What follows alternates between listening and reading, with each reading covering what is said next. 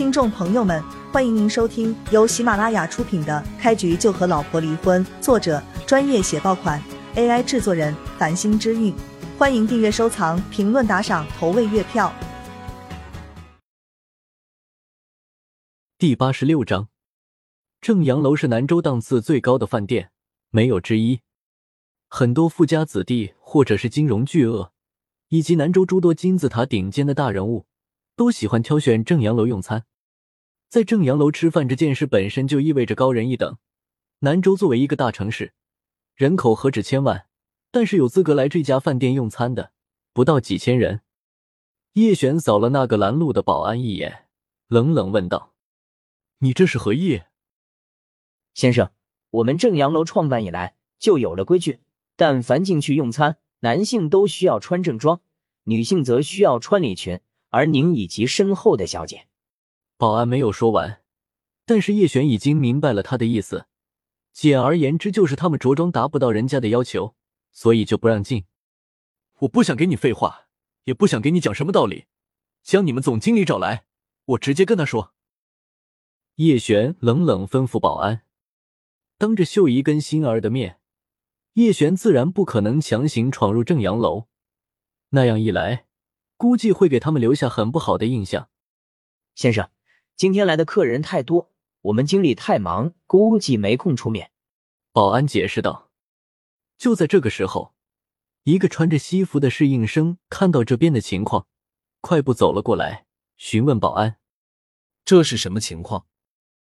保安将来龙去脉仔细解释了一番。侍应生听完之后，就让保安离开，说是他来解决此事。先生，实在是不好意思。进入正阳楼需要穿正装，乃是我们酒楼的规定。就算是南州首富来了，没穿正装，我们也不会为他开方便之门。侍应生显然经过良好的训练，跟叶璇解释的时候，脸上一直带着淡淡的笑意。不过举手投足之间透露出来的一丝高贵之感，却让叶璇有些看不惯。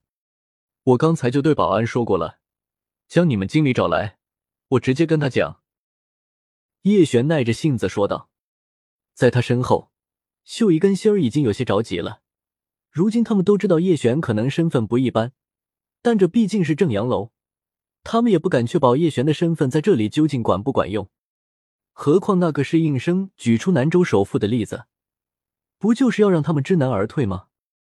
小璇，要不还是算了吧。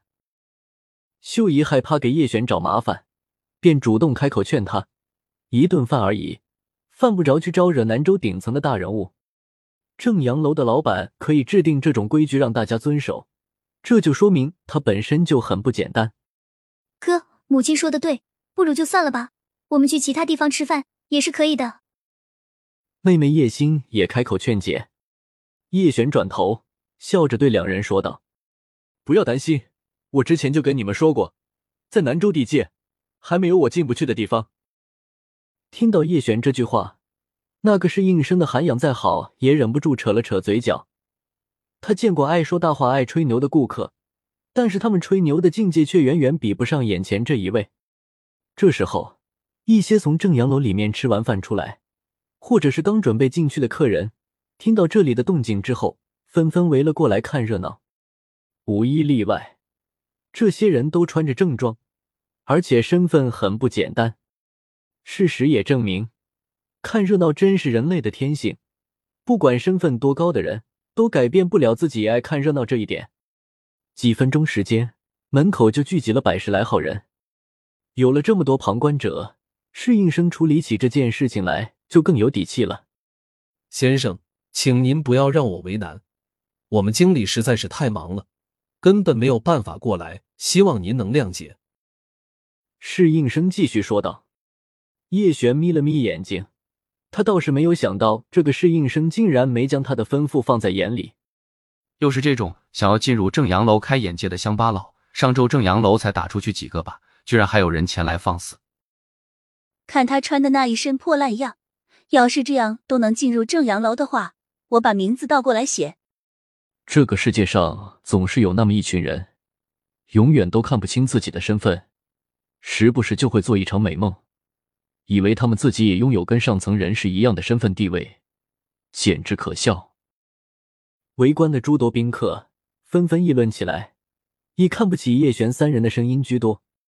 门口的动静越来越大，很快，正阳楼侍应生的领班得知了这里的动静，飞一般赶了过来。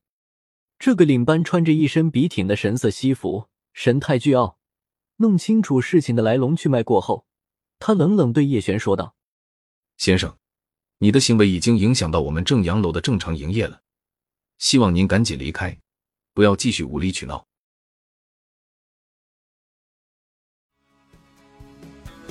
听众朋友们，本集已播讲完毕，欢迎您订阅、收藏、评论、打赏、投喂月票，下集更加精彩。